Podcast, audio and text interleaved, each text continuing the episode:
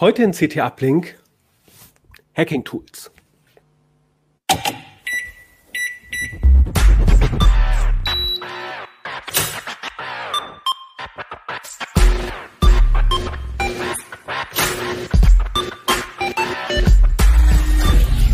CT Uplink. Hallo, ich begrüße euch zu einer neuen Folge von CT Uplink. Mein Name ist Kevan Tune Carboni und wir haben wieder eine neue CT dabei mit einem etwas heiklen Thema, mag manch einer meinen. Aber bevor es dazu kommt, äh, erstmal ein Wort von unserem Sponsor. Dell Technologies bietet IT-Technologielösungen, die genau auf die Kundenbedürfnisse zugeschnitten sind, sowohl für Verbraucher als auch für Unternehmen jeder Größe. Von Notebooks, PCs und Zubehör über leistungsstarke Workstations bis hin zu Server, Storage, Cloud-Lösungen und Services. Besuchen Sie uns online unter dell.de slash kmu-beratung und chatten Sie mit unseren ExpertInnen online. Ja, das äh, war unser Sponsor und wir haben, wie gesagt, ein neues CT dabei und ähm, äh, kleine Bitte an die Regie, kurz mal das Cover einblenden und meine Gäste. Da sind schon mal meine Gäste und äh, das Cover ist äh, Hacking Tools, gefährlich und nützlich. Äh, und ähm, dazu habe ich mir ein paar fachkundige Kollegen eingeladen. Ähm, äh, stellt euch mal bitte vor. Ähm, Alex, fang du doch mal an. Hi, mein Name ist Alexander Königstein und ich bin Redakteur ähm, im Ressort Systeme und Sicherheit. Und ja, ich freue mich heute mit dabei zu sein. Ja, eine Premiere. Schön, dass du da bist und äh, Silvester. Ja, mein Name ist Silvester Tremmel. Ich bin auch CT-Redakteur im Ressort Systeme, Daten und Internet. Internetdaten und Anwendungen, sorry, es wandert. Es wandert. Ähm, genau, aber ich beschäftige mich eben auch äh, viel mit äh, Security, um, und ähm, bin deswegen eben, freue mich hier zu sein. Ja, schön, dass ihr da seid.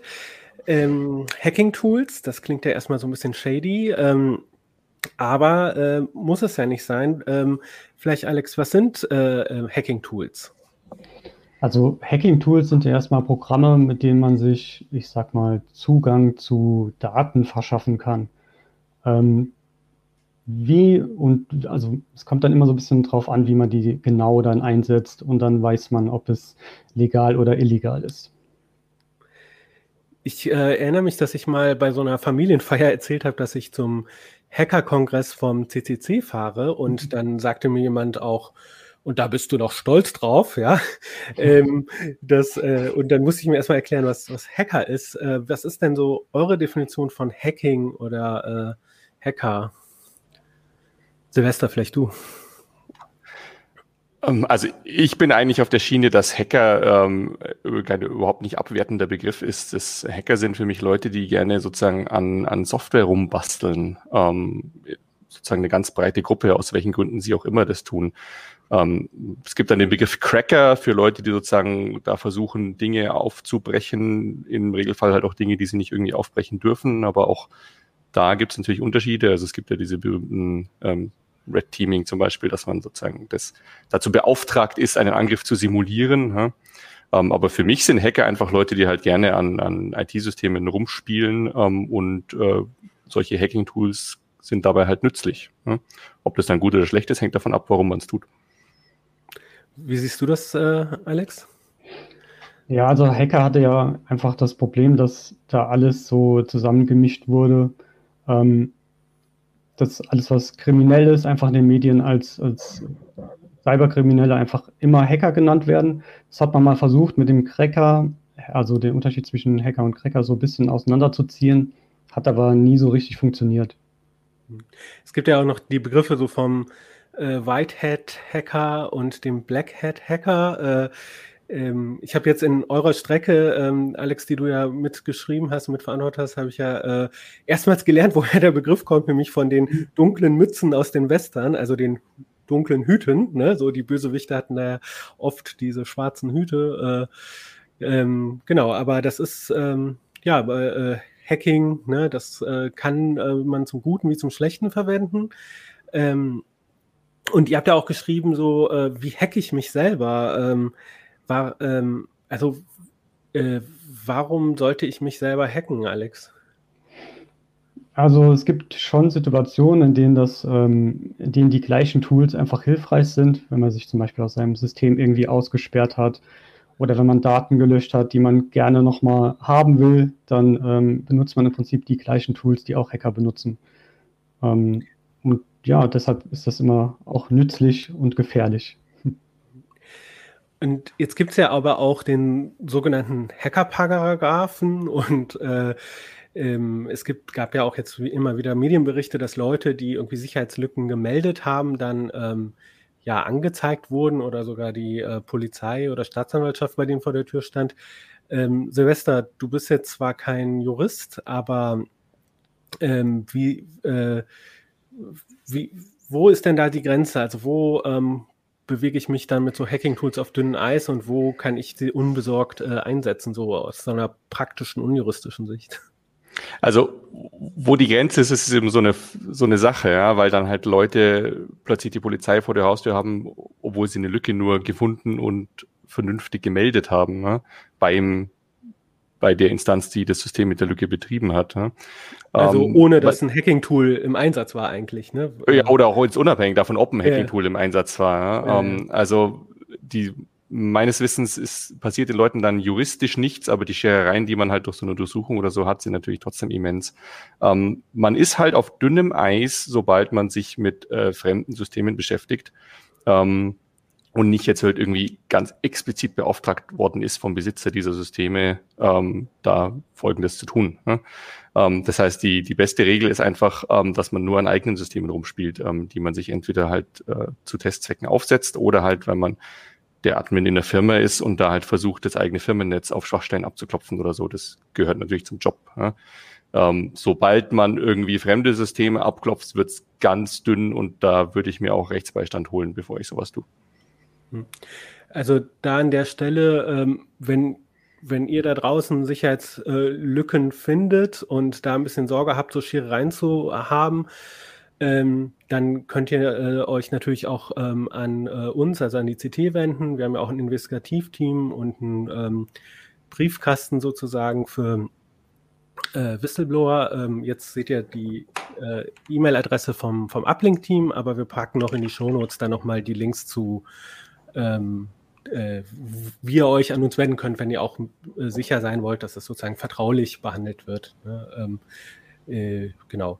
Das kann man auch anonym machen. Genau, genau, das meinte ich. Ne? Da, wir, wenn die Sachen, wie ihr euch anonym an uns wendet, das ähm, packen wir dann in die Shownotes. Ähm, aber jetzt zurück zum Thema äh, Hacking-Tools. Ne? Ähm, da, äh, äh was gibt es denn da so für unterschiedliche Tools? Also wir reden jetzt sehr, sehr abstrakt darüber. Ne? Also ähm, was hacke ich eigentlich? Also welche ähm, Arten von Tools gibt es denn da, Alex? Ähm, das kommt immer so ein bisschen drauf an, äh, was man denn tun will. Also wir hatten jetzt verschiedene Tools drin, also es ist eigentlich eine Liste mit sehr, sehr vielen Tools.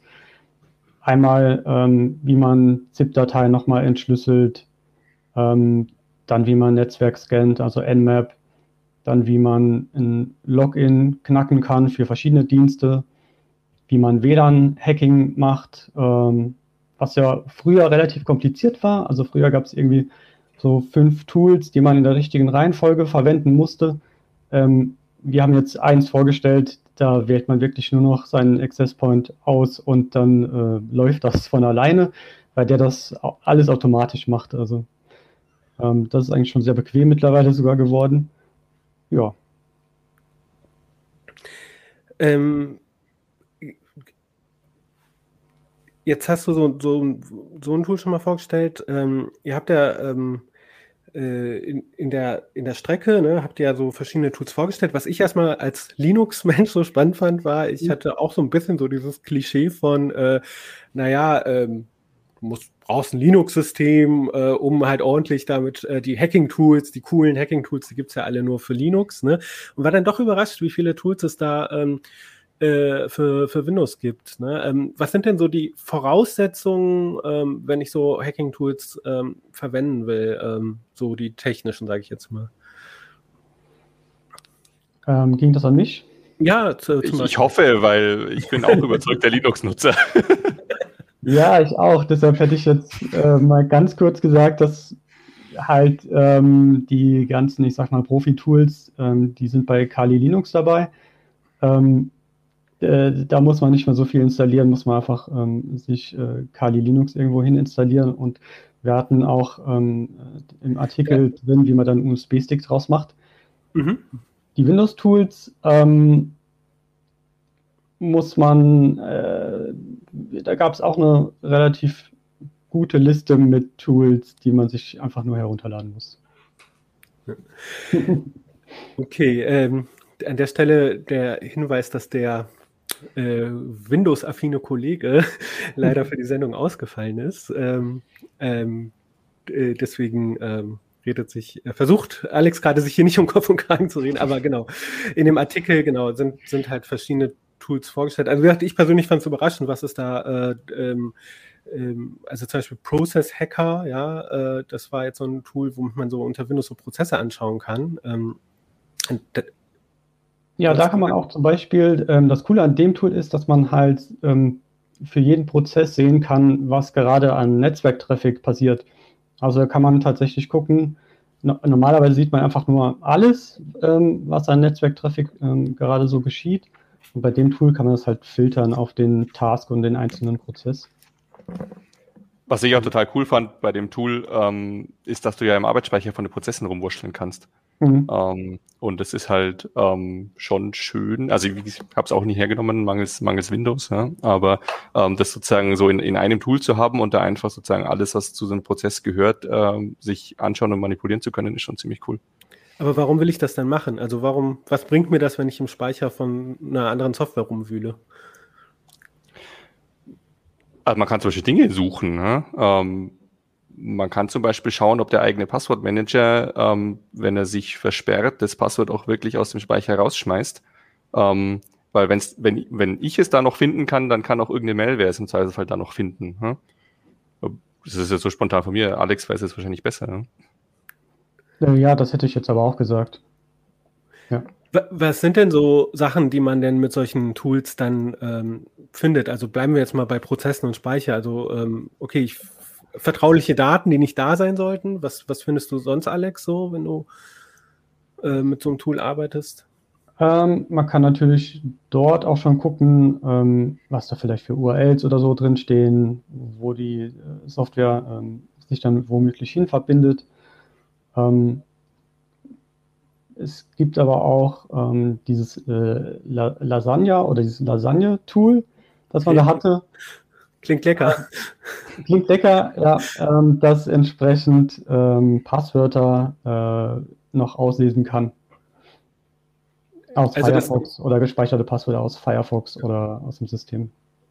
Also so ganz gezielt, äh, die, hm. die, die Passwörter muss ich nicht mehr in dem ganzen Datenwust noch genauer schauen. Ja. Ähm, also was ich persönlich bei diesen Hacking-Tools, auch bei diesen einfacheren, ähm, äh, spannend finde, ist doch, ähm, wie viel, ähm, also wie viel man sozusagen erfährt, wie, wie, wie, offen man sozusagen liegt oder wie blank man ist quasi. Ne? So, also wenn, wenn ich jetzt, äh, also ich habe damals zum Beispiel mal mit diesem, ähm, äh, es gibt ja so Tools, die bei der Windows-Benutzerverwaltung äh, sozusagen die Passwörter zurücksetzen. Ne? Äh, ähm, da, das macht ja eigentlich schon klar, ne, dass halt so ein Passwort, womit ich meinen Windows-Account schütze, eigentlich meinen Windows-Account nicht schütze. Also höchstens die verschlüsselten Dateien oder irgendwelche DRM gekauften Inhalte sind dann, glaube ich, auch weg, wenn ich das Passwort zurücksetze. Ähm, aber sonst komme ich ja sozusagen da, da dran. Ne? Also man erfährt auch im Prinzip, wie leicht es, äh, also wie, wie, wie schlecht sozusagen der eigene Schutz ist. Ne? Wie seht ihr das? Äh, ja, also ich würde sagen, das ist ja sogar ein bisschen besser geworden, weil eben jetzt zum Beispiel Windows, aber auch andere Systeme, also zum Beispiel viele Browser dann sagen, na ja, die Passwörter, die ich mir merke, die, die lege ich nie einfach so irgendwo hin, die schütze ich wenigstens mit dem Systempasswort oder so. Hm? Früher war das ja echt nur so eine, ja, weiß ich nicht, ähm, war halt so ein, so ein kurzfristiger Stopper. Ja? Man kann halt nicht direkt an das System sich hinsetzen und da irgendwie Sachen aufmachen, aber du kannst natürlich irgendwie, wenn du Kontrolle über den Rechner hast, das anderweitig booten und einfach auf der Festplatte unterwegs sein. Das ist im Prinzip auch nach wie vor so, wenn ich sowas nicht haben will und normalerweise will ich sowas nicht haben, muss ich mein System halt verschlüsseln. Äh, das ist ziemlich einfach geworden. Ähm, gerade unter Windows gibt's ja ähm, BitLocker heißt das, glaube ich. Ähm, und das ist meines Wissens für fast alles, außer irgendwie die ganz billigen Home-Versionen oder so äh, verfügbar. Äh, für alles andere gibt's dann VeraCrypt. Ähm, und äh, die sind in der Einrichtung einfach und dann ist das System halt wirklich mit einem Passwort verschlüsselt, macht vorher gar nichts und man kann halt auch sehr viel weniger damit anfangen, wenn man da so hingeht. Aber das Konto-Passwort vom eigenen Benutzer, das würde ich halt wirklich nur so hernehmen nach dem Motto, naja, ich gehe gerade für zwei Minuten aus dem Raum und will halt nicht, dass sich irgendjemand an den Rechner hinsetzt. Dafür ist es gut. Jetzt haben wir ähm, gesprochen über, was heißt ich, so WLAN-Scanner äh, oder so, wenn ich das richtig äh, sage, Prozess, äh, Prozesse anschauen äh, oder im Speicher rumfuchteln. Ähm, was für Tools gibt es denn noch? Oder gibt es irgendwas, ein Tool, wo ihr sagt, das ist so euer Lieblingstool oder mit dem arbeitet ihr gerne? Was, ähm, Alex, was hast du denn da? Also mein Lieblingstool, weil ich halt auch viel mit Webseiten zu tun habe, ist äh, ZAP, also der Z-Attack Proxy. Ähm, mit dem kann man, äh, erstmal ist das ein Proxy, der äh, halt auch mitschneidet, ähm, wo gerade Verbindungen aufgebaut werden. Mit dem kann man aber auch ganz grob Webseiten testen. Der hat schon äh, Funktionen dabei, wo die üblichen Angriffsarten ausprobiert werden und schreibt dann eine schöne Liste mit Warnungen raus. Und der hat auch so ein paar Features, wie man dann wirklich auch ähm, eine API oder irgendetwas ähm, genauer äh, unter die Lupe nehmen kann. Äh, womit arbeitest du denn gerne, ähm, Silvester? Also es gibt, es gibt eine Reihe von, von Tools, die ich so, so ab und zu hernehme. Ja? Ähm, aber also wirklich herzensverbunden von den Tools, die in den Artikeln vorkommen, äh, bin ich halt Testdisk und, und Photorec. Also das sind beides Programme, die dazu da dienen, versehentlich gelöschte Dateien oder wenn man halt irgendwie die ganze Partition aus Versehen äh, über den Jordan geschossen hat, ähm, wiederherzustellen. Da sieht man halt auch schön, dass das so ein also das, das passiert ja vielen Leuten, dass sie aus Versehen was irgendwie direkt löschen oder auch den Papierkorb geleert haben und dann ist es halt weg. Ja? Und andererseits kann es natürlich auch sein, dass das weg sein soll und irgendein Hacker nutzt dann die gleichen Tools, um diese Daten wiederherzustellen. Ja? Aber mir ist es halt schon viel zu oft passiert, dass ich aus Versehen was weg hatte. Also früher habe ich auch viel irgendwie halt an meine Partitionstabellen rumgespielt und was mich Testis da schon gerettet, gerettet hat, das ähm, kann ich gar nicht genug loben. Ähm, das ist halt ein konsolenbasiertes Tool, aber andererseits ist es wirklich ein sehr, sehr ähm, benutzerfreundliches. Ähm, insofern würde ich da jetzt auch den Leuten, die es vielleicht irgendwie Aversionen haben, empfehlen, das ruhig mal ausprobieren. Das hat so eine Menüstruktur, führt einen da durch und man muss da nicht sagen, ach, das klappt eh nicht, nur weil halt das Konsolenfenster sich öffnet. Das gibt es auch für Windows, ne? Also das kann man nicht nur unter dem Linux-Terminal benutzen, sondern auch in der Windows-Eingabe. Genau, äh, für dieses Photorack gibt es sogar eine GUI, ähm, auch unter Linux und Windows. Ähm, für Teste, das weiß ich nicht. Ich dachte, das ist auch unter Windows ein reines Konsolentool. Aber vielleicht irre ich mich da, ich weiß es nicht. Ähm, was ich ja zum Beispiel spannend fand, war jetzt auch so John the Ripper. Ähm, äh, Alex, kannst du mal so ein bisschen erklären, was das äh, macht? Ähm, ja, mit äh, John the Ripper kann man im Prinzip ähm, Dateien nochmal entschlüsseln. Das heißt, wenn man sich jetzt eine ZIP-Datei gemacht hat, die kann man mit einem Passwort äh, absichern und mit, äh, ja, mit John the Ripper kann man hingehen und ähm, generiert daraus nochmal so einen Hash und dann versucht man quasi diesen Hash zu knacken. Ähm, das macht er auf verschiedene Arten und Weisen. Also der hat ähm, auch schon ein Wörterbuch dabei, ähm, was er durchgeht. Und wenn das alles nicht hilft, dann versucht er das mit Brute Force.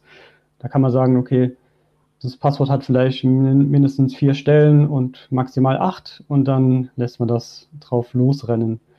Der sagt auch sogar, wenn man es jetzt so eingrenzt ähm, mit, ähm, also wenn man es jetzt eingrenzt von, von der Zeichenanzahl äh, von dem Passwort, dann sagt er auch, wann er damit im schlechtesten Fall äh, fertig wäre. Also wenn quasi die, die, die, der letzte Test des Brute Force ähm, das richtige Passwort wäre, dann sagt er auch die Zeit, wie lange das dauert. Und das kann bei, ich sag mal, bei, bei wenn es jetzt nur Zahlen sind, hat er das in Sekunden. Wenn es aber wirklich ein langes Passwort ist, dann ja, hat er das in ein paar Jahren. Ich würde das, glaube ich, nochmal ein bisschen ähm, aufbröseln, weil du hast jetzt ganz viele Sachen da schon so reingepackt, ja, äh, so für den Überblick. Also ähm, im ersten Schritt habe ich zum Beispiel ähm, eine Datei, die ist ähm, passwortgeschützt. Ja, hm, also es genau. kann eine ZIP-Datei sein, aber äh, es können auch eine Office-Datei sein, habe ich gesehen, ja. oder ne? Das heißt, der hat so ähm, erstmal so Helferprogramme. Hm, mit, genau. Äh, genau. Und ähm, äh, und dann hast du gesagt, der, der holt dann da erstmal so einen Hash raus. Also was ist dieser Hash und wofür brauche ich den? Ähm, wenn man das zum ersten Mal benutzt und weiß nicht, dass es diesen Hash gibt und versucht das direkt auszuführen auf der Datei, fällt einem auf, dass da eine kryptische Fehlermeldung kommt. Man fragt sich, hm, funktioniert ja gar nicht. Aber es ist einfach die Funktionsweise, weil er quasi den, den, alles, was für die, Ver, für die Verschlüsselung relevant ist, zieht er aus der Datei raus und im Prinzip knackt er dann nur das Passwort. Er knackt nicht die ganze Datei. Und dann, ähm, also das, das, Passwort ist quasi in diesem Hash gespeichert. Mhm, ne? Genau. So, genau. Und ähm, das heißt, der fährt den Angriff sozusagen auf diese extrahierten Datensatz, diesen Hash. Ne? Und wenn er dann das Passwort hat, ähm, dann zeigt er mir das an und dann kann ich das einfach eingeben oder wie funktioniert. Mhm, genau, der zeigt einfach dann, wenn er es gefunden hat, äh, überprüft er das mit dem Hash, ob das stimmt und ähm, dann zeigt er es einfach an. Also das heißt, der probiert es dann auch gleich bei der Datei dann aus? Nein, das nee, muss man selber machen. Das muss man selber machen, okay. Aber er, er, er checkt das dann nochmal sozusagen gegen den Hash, ob es dann sozusagen funktioniert hat. Hm, genau. Und ähm, jetzt ähm, hast du ja gesagt, ähm, der versucht erstmal ein Wörterbuch und dann versucht er sozusagen Brute Force. Das heißt, der, bei Brute Force geht er einfach alle Kombinationen durch. Ne? Also man kann sich hm. jetzt so vorstellen, wenn ich ein Zahlenschloss habe, ich ich probiere von 000 bis 999 alle Kombinationen durch, das ist halt Brute Force. Ne? So, mhm. ähm, äh, wie geht er bei diesen Wörterbüchern vor und wo kriege ich die her oder was hat er da für welche dabei? Ähm, bei Kali Linux ähm, kann man relativ schnell diese solche Security-Listen installieren. Ähm, das sind Listen, wo schon die bekanntesten Passwörter drin sind. Und im Prinzip kann man ähm, die dann einfach eingeben und die testet er dann automatisch. Okay, das heißt, er geht dann in dieser Datei Zeile für Zeile sozusagen die Passwörter durch bisher. Ja. Hm, genau. Der, der, variiert auch, also das kann man nur als Warnung sagen, ähm, nur irgendwie hinten ein Ausrufezeichen ranhängen oder so, das, das können die Programme auch, das macht John the Ripper auch. Ähm, das heißt, das schützt einen nicht. Ja? Ähm, es ist eh so, also wenn man wenn man John the Ripper auf was ansetzt und der sagt nach 30 Sekunden, hier ist das Passwort, dann ist es zwar gut in dem Moment, aber es bedeutet eigentlich, man sollte seine Passwörter besser wählen, weil ja. das darf nicht ähm, passieren.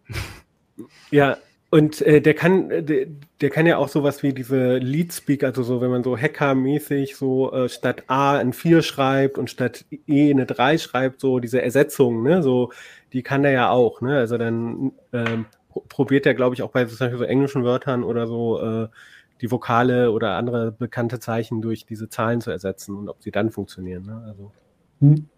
ja.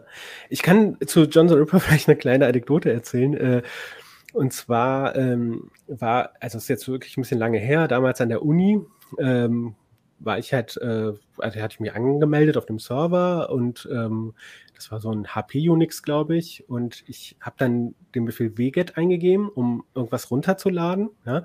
aber der wget war nicht installiert auf den auf deren Servern und ähm, der bot mir dann an, möchtest du pwget?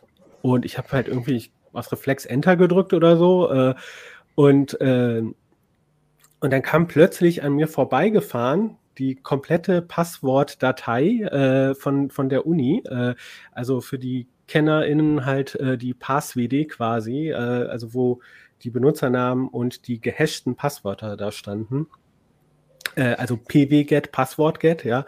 Und wir haben das dann der Uni gesagt und die gesagt, nö, das muss so und das geht nicht anders. Und ähm, da haben wir ähm, äh, ich glaube, das ist jetzt mittlerweile verjährt, also kann ich erzählen, äh, die, die John the Ripper sozusagen auf diesen Datensatz, den, den PWGET einem ausgespuckt hat, angesetzt, ja. Und ähm, dabei, äh, da fand ich halt auch erstaunlich, also es war wirklich eine lahme Kiste, äh, so ein Celeron-Rechner oder so, auf dem ich das hatte. Äh, äh, und der hat dann, also wie viele Leute zum Beispiel die, die Nummer der Enterprise, ja, diese NCC, was ist das, 1604 oder ich weiß es gar nicht, äh, ähm, als, als Passwort gewählt haben, ne? So, oder Passwort mit T oder sowas. Und, ähm, äh, und wir haben das dann, also John the Ripper dann darauf angesetzt und irgendwer hat dann gemerkt, dass ähm, die Standardpasswörter von der Uni, die Zufallspasswörter, die man am Anfang bekommt, dass die ein System haben. Und zwar, die waren acht Zeichen lang, ja. Sehr zufällig. Die waren acht Zeichen. Genau, Zufallspasswörter mit System. Die waren acht Zeichen lang, aber nur die fünf, die ersten fünf Zeichen waren zufällig. Und dann kam Komma und dann kam Anfangsbuchstabe Vorname, Anfangsbuchstabe Nachname. Also bei mir wäre es dann fünf Zeichen zufällig, Komma, K, T. So, und ähm, dann hat der John the Ripper schon schneller gearbeitet, weil er ja nur noch fünf Zeichen äh, durchwurschteln musste. Und ähm, es landete dann im Postfach von Asta und ähm, äh, Personalrat und ähm, Rechenzentrum und Unileitung äh, eine ausgedruckte Liste mit irgendwie, ich glaube, annähernd 10.000 Passwörtern oder so. Und ähm, ja, und ein, ein, ein Freund von mir, der da beim als studentische Hilfskraft arbeitete beim Rechenzentrum, der fluchte dann, weil die dann alle Leute mit dem Personalausweis vorbeikommen mussten und sich ein neues Passwort geben lassen mussten, die ihr Passwort noch nicht geändert hatten. Ähm, also sorry, Osama, dafür für die Überstunden. Ähm, habt ihr vielleicht Aber auch Darf, ja? darf ich kurz reinkrätschen, nur für die, für die Zuhörer. Das ist so ein Beispiel von ganz dünnes Eis. Ja? Ähm, das ist nämlich nicht das eigene System und auch wenn es eine lustige Geschichte ist ähm, und Unis tendenziell natürlich bei sowas auch eher nachsichtig sind als irgendwie eine Firma oder so, äh, davon kann man eigentlich nur abraten. Ja? Ähm, Passwörter von fremden Systemen mit sowas wie John the Ripper auseinandernehmen, ist nicht okay, egal wie blöd die gesichert sind oder halt nicht gesichert sind. Ja, ja also eigentlich hätten wir dann an der Stelle, wo wir merken, da ist ein System und das geht sehr einfach, hätte man das vielleicht einfach nur erklären müssen technisch, ohne das durchzudingsen. Aber ja, genau. Also ich meine, auf der anderen Seite muss man sagen, also wir haben es ja nicht irgendwie irgendwo ins Netz gestellt, sondern wir haben halt einfach sozusagen ähm, den verantwortlichen Stellen so gesagt, äh, da ist ein ich, Problem. Ja, ja. Also ich halte das für so einen typischen Fall von, da ist halt ein Unterschied zwischen moralisch okay und rechtlich sehr schwierig ja, und eventuell halt nicht okay. Und das ist halt insbesondere dann schlimm, wenn äh, man das bei irgendeiner Firma macht, die dann irgendwie giftig reagiert und halt alles an Rechtswerkzeugen in Bildstellung bringt, was es gibt. Ähm, dann hilft es einem wenig, dass man gute Absichten hatte und vielleicht auch keinen Schaden angerichtet hat oder so. Ja? Weil irgendwie 10.000 Leute mit einem Perso auflaufen lassen, ist halt auch schon irgendwie ein Schaden in Kosten, den man anrechnen kann, wenn man unbedingt will und so. Also ich, ich wollte es jetzt gar nicht jetzt irgendwie negativ werten. Ich wollte sozusagen nur halt klar machen, dass es nicht zum Nachmachen.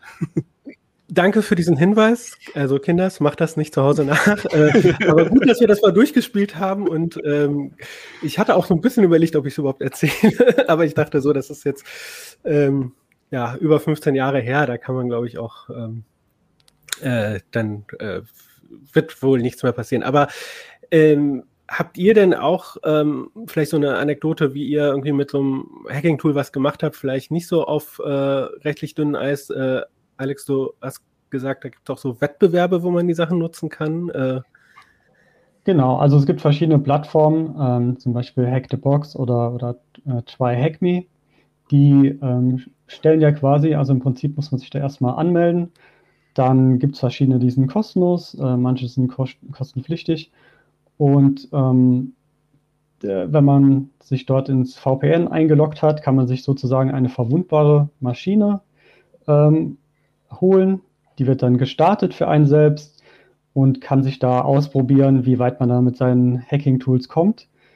Ähm, und kann natürlich dann auch überprüfen, ob das Ganze ähm, gestimmt hat. Also es gibt, gibt immer so eine, so eine kleine Flagge, also es ist meistens einfach nur eine Zahlenkombination oder ein String, irgendwas, die man dann eingeben kann.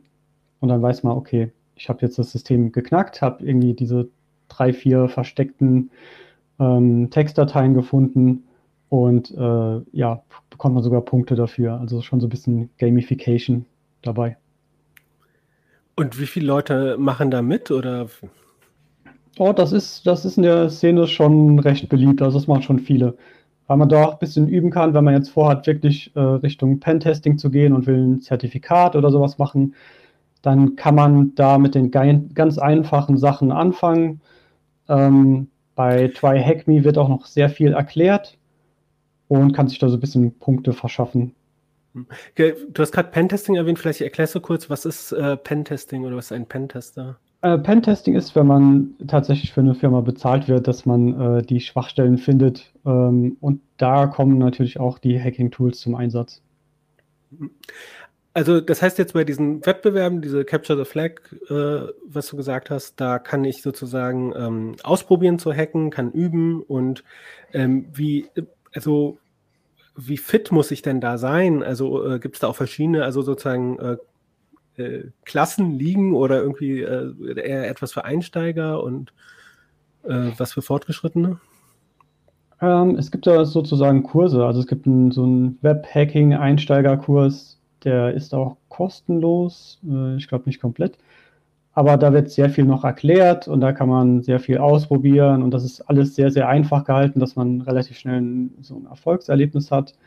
Ähm, und dann geht das aber bis zu sehr kompliziert und äh, auch bis zu aktuellen Lücken, die man dann testen kann an den Systemen. Und gibt es da auch zum Beispiel? Mhm. Und gibt es da auch so richtig so Meisterschaften oder Weltmeisterschaften oder sowas? Oder ist das alles noch ja, also es gibt äh, diese CTFs, das gibt es auch tatsächlich, ähm, ich sag mal, Events, äh, wo verschiedene Teams dann gegenseitig äh, ja, gegeneinander spielen. Da gibt es auch verschiedene Modi, zum Beispiel sowas wie ähm, jeder hat eine Reihe von, von Servern mit Diensten, die laufen müssen und äh, die anderen Teams halt auch. Und dann versucht man gleichzeitig seine eigenen Servern ab, äh, die eigenen Server abzusichern und die anderen Teams halt anzugreifen. Und da, das ist halt schon sehr, sehr lustig. Und macht man das dann alleine oder äh, du hast gesagt, es gibt auch Teams, also mit wie vielen ist man dann unterwegs? Äh, das kommt darauf an. Also wie viele Freunde man hat. genau. okay.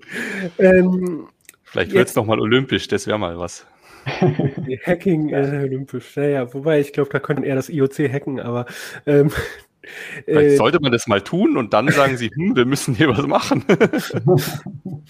ähm, Spaß beiseite, ausprobieren. Äh, das kann, muss ich aber jetzt nicht äh, nur bei solchen Wettbewerben machen. Was ist denn, wenn ich das zu Hause einfach so ein bisschen für mich lernen will? Also ich, ich kann natürlich jetzt, wenn ich zum Beispiel ein eigenes WordPress habe, kann ich natürlich gucken, wie sehr kann ich mein eigenes WordPress äh, hacken. Vielleicht auch eher eins, was auf dem eigenen Server ist. Ne? Aber wenn ich jetzt so keine Dienste habe und trotzdem mich so ein bisschen ausprobieren will oder nicht meine eigenen Dienste hacken will, äh, was, was gibt es da für Alternativen? Habt ihr da? Die Frage ähm, geht an dich, glaube ich, Alex, oder? Ja, ja genau. also ähm, im Artikel hatten wir dieses äh, Raspi-Projekt, ähm, wo man so ein, so ein Image drauf machen kann, das verwundbare Seiten schon mitbringt. Also das hat ähm, so, es hat ein altes WordPress dabei, es hat irgendwie einen alten Shop dabei, es hat auch Webseiten dabei, die nur dafür gebaut wurden, dass man sie hackt. Also die haben quasi alle Sicherheitslücken, die man so im Web zum Beispiel haben kann, nur um auszuprobieren, ähm, ja, wie gut man das kann und, und was es gibt, auf was man achten muss und auch wie diese Tools funktionieren. Okay, und ähm, dann hast du noch ähm, äh, ja erzählt, äh, Kali Linux hast du jetzt ein paar Mal äh, schon so erwähnt. Ähm, was ist nochmal Kali Linux und ähm, wie kann man damit äh, sozusagen vorwärts kommen? Also Kali Linux ist im Prinzip eine Linux-Distribution, die noch verschiedene Tools einfach vorinstalliert hat. Also das, äh, alles, was wir jetzt in diesem letzten ähm, Hardcore-Artikel hatten, wo wir auch eben schon drüber gesprochen haben mit dem WLAN-Hacking und so weiter, das ist alles äh, bei Kali Linux dabei. Hm. Und das kann ich dann, äh, das kann ich auch vom Stick starten, ne? also einfach auf den USB-Stick packen als Live-System so, aber und ich kann es aber auch installieren. Ne? Hm, genau. genau ja.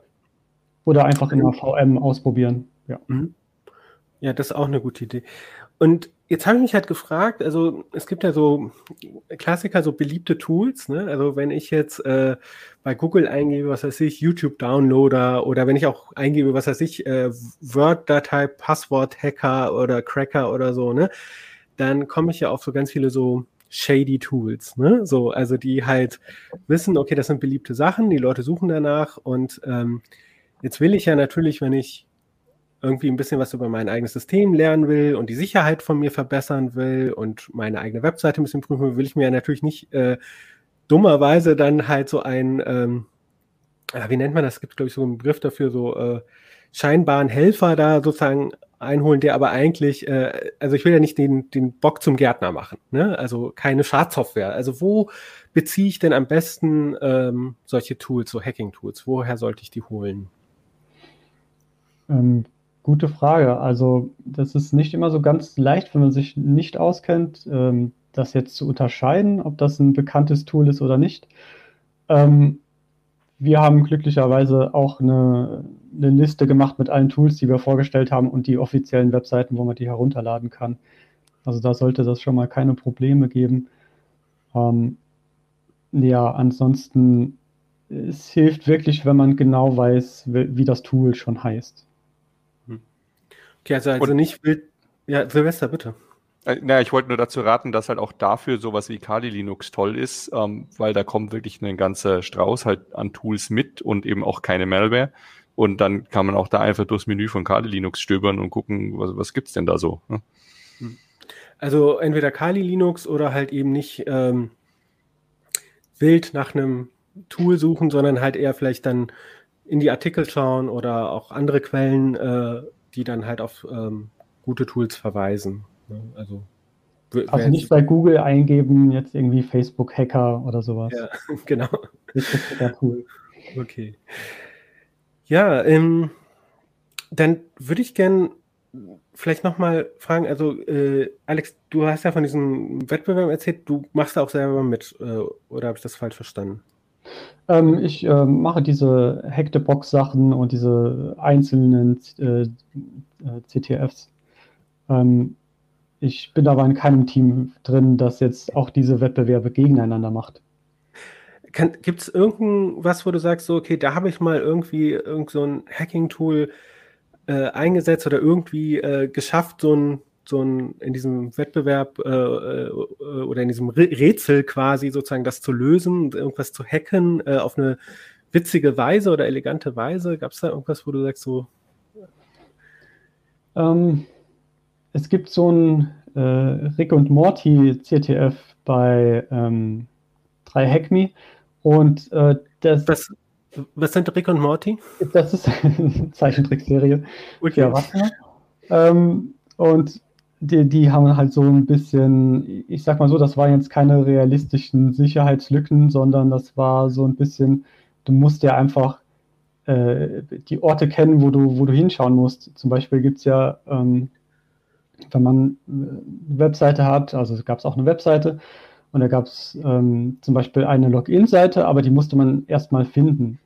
Ähm, die waren nicht direkt verlinkt. Und im Artikel haben wir jetzt auch äh, Dearbuster drin, der geht quasi so verschiedene Ordner durch und guckt, ähm, was da möglicherweise interessant ist. Ähm, das kann man auch selbst mit eigenen Listen machen und dann ist natürlich sowas wie Login, Admin oder, oder Dev oder sowas wie ein Backup.zip ähm, dabei, was er dann ausprobiert, ob es das gibt. Und ja, äh, da war es so, dass quasi in der Robots.txt äh, das Passwort stand von dem User und das muss man dann einfach eingeben. Das war äh, ziemlich witzig. Dann kommt man zu so einem, ähm, ich sag mal, zu so einem Art äh, Cockpit. Dann konnte man dort noch ähm, wirklich schon Befehle ausführen auf dem, aus dem System, aber nicht alles. Und dann musste man gucken, okay, welche Befehle funktionieren denn jetzt? Also LS, also die Liste von dem aktuellen Verzeichnis, ähm, konnte ich machen, aber ich konnte dann nicht irgendwie verschiedene ähm, Ordner wechseln. Dann müsste, musste man hingehen und mit Python sich ein, äh, quasi eine, eine Shell bauen, um dann wirklich auf das System zu kommen. Das hat sehr einfach angefangen, ist dann relativ schnell kompliziert geworden. Ja, das klingt auf jeden Fall Äh, also der Robot.txt, dass das Passwort darin steht, dachte ich so, okay, das ist wirklich äh, jetzt nicht so schwierig, aber dann irgendwie mit Python eine eigene Shell bauen. ähm. Wobei muss man auch drauf kommen. Also ja. Äh, ich, ich, ich überlege gerade, ob es irgendein realistisches Szenario gäbe, wie ein Passwort in die Robotex.txt wandern kann. Also für Leute, die es nicht kennen, das ist ja eigentlich eine Datei, die Suchmaschinen sagen soll, guck mal dahin und guck dort bitte nicht hin. Ne? Aber das ist eben auch so eine reine Bitte, kein, kein Schutzmechanismus. Und hat mit Passwörtern eigentlich nichts zu tun. Ne? Ja, die wobei, abgefahrene Sachen, ja. ja. Wobei halt das ähm, irgendwelche Daten irgendwo landen, wo sie eigentlich nicht sein sollten. Ähm, ist ja auch ähm, ein äh, Klassiker. Also es gibt ja zum Beispiel die Seite ähm, Virus Total, die ja irgendwann von Google, äh, glaube ich, aufgekauft wurde. Äh, da kann man ähm, eine, eine, Datei halt hochladen und gucken, ob die halt ein Virus hat. Und der scannt die dann mit ganz vielen Virus-Scannern parallel. Und äh, da, das ist aber quasi nur etwas so zu Forschungszwecken, ja. Das sollte man nicht als sein ähm, üblichen ähm, Virenscanner verwenden und es gibt wohl äh, und es steht da auch in den Bedingungen, ne, dass diese Daten, die da hochgeladen werden, auch an Forscher äh, oder äh, Forschungsprojekte weitergegeben werden. Und äh, da ist wohl unter Sicherheitsforschern hat ähm, hatte ich mal in einem Vortrag gehört, so ein Running Gag halt in diesen Virus-Total-Datensätzen nach Confidential zu suchen, ja, weil da äh, ständig irgendwelche Leute irgendwelche geheimen Verträge hochladen, weil sie nochmal wissen wollen, ob da jetzt kein, kein Virus drin ist. Ne? Also Mhm. Äh, ja. Ich wollte zu dem Tool, das der Alex gerade erwähnt hat, das nochmal hervorheben, weil das ist ja nicht nur so als Witz, also so ein Tool, das einfach gängige Ordnernamen durchprobiert, kann man auch nur allen Sys-Admins und Netzwerk-Admins ans Herz legen, weil das ist wirklich einer von den häufigsten Fällen, die wir so halt im Investigativteam oder sonst wo kriegen, dass irgendwo halt Slash Backups äh, unabsichtlicherweise zugänglich ist und dann da halt irgendwie komplette Datenbank-Backups drin liegen oder so. Das heißt, wer eine Webseite betreibt oder so, sollte vielleicht einfach mal so ein Ding draufschmeißen und gucken, ob da irgendwas zugänglich ist, was eigentlich gar nicht zugänglich sein sollte. Kostet nicht viel Zeit und kann echt viel Ärger ersparen.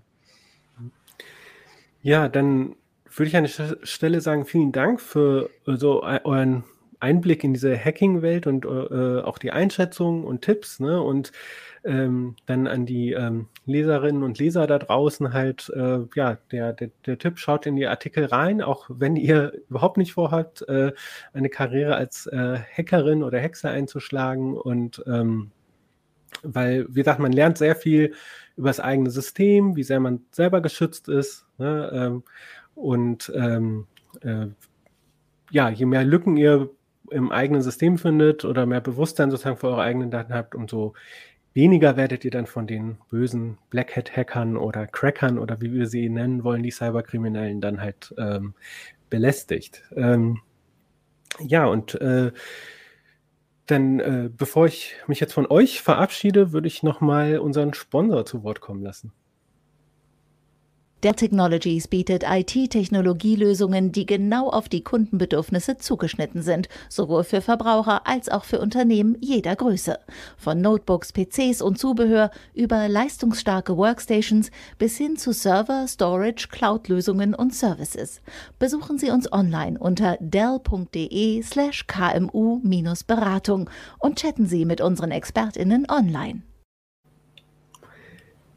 Das war dann auch unsere heutige Uplink-Folge. Schreibt uns gerne Feedback oder ähm, Anekdoten oder was ihr mit Hacking-Tools erlebt habt an uplink.ct.de oder kommentiert hier ähm, unter dem Video entweder bei YouTube oder im Heise-Forum. Und schaut natürlich auch bei CT3003 vorbei, unserem anderen YouTube-Kanal. Äh, da geht es diese Woche um Custom-Tastaturen, also äh, ja, äh, eigens äh, angefertigte Tastaturen. Da kann man nämlich auch gut mal 500 Euro für eine Tastatur äh, ausgeben und ähm, was das bringt und äh, das erklärt euch äh, Jan Kino Jansen oder geht der Frage zumindest erstmal nach. Das ist, glaube ich, so eine Szene für sich. Ähm, genau, an der Stelle dann nochmal an Silvester und Alex ähm, mein Dank, dass ihr hier heute da wart. Ich hoffe, ihr habt Spaß. Dann, Danke. Ja, und dann wünsche ich ähm, nicht nur euch beiden, sondern auch allen da draußen äh, einen schönen Tag, eine schöne Woche und bis zum nächsten Mal.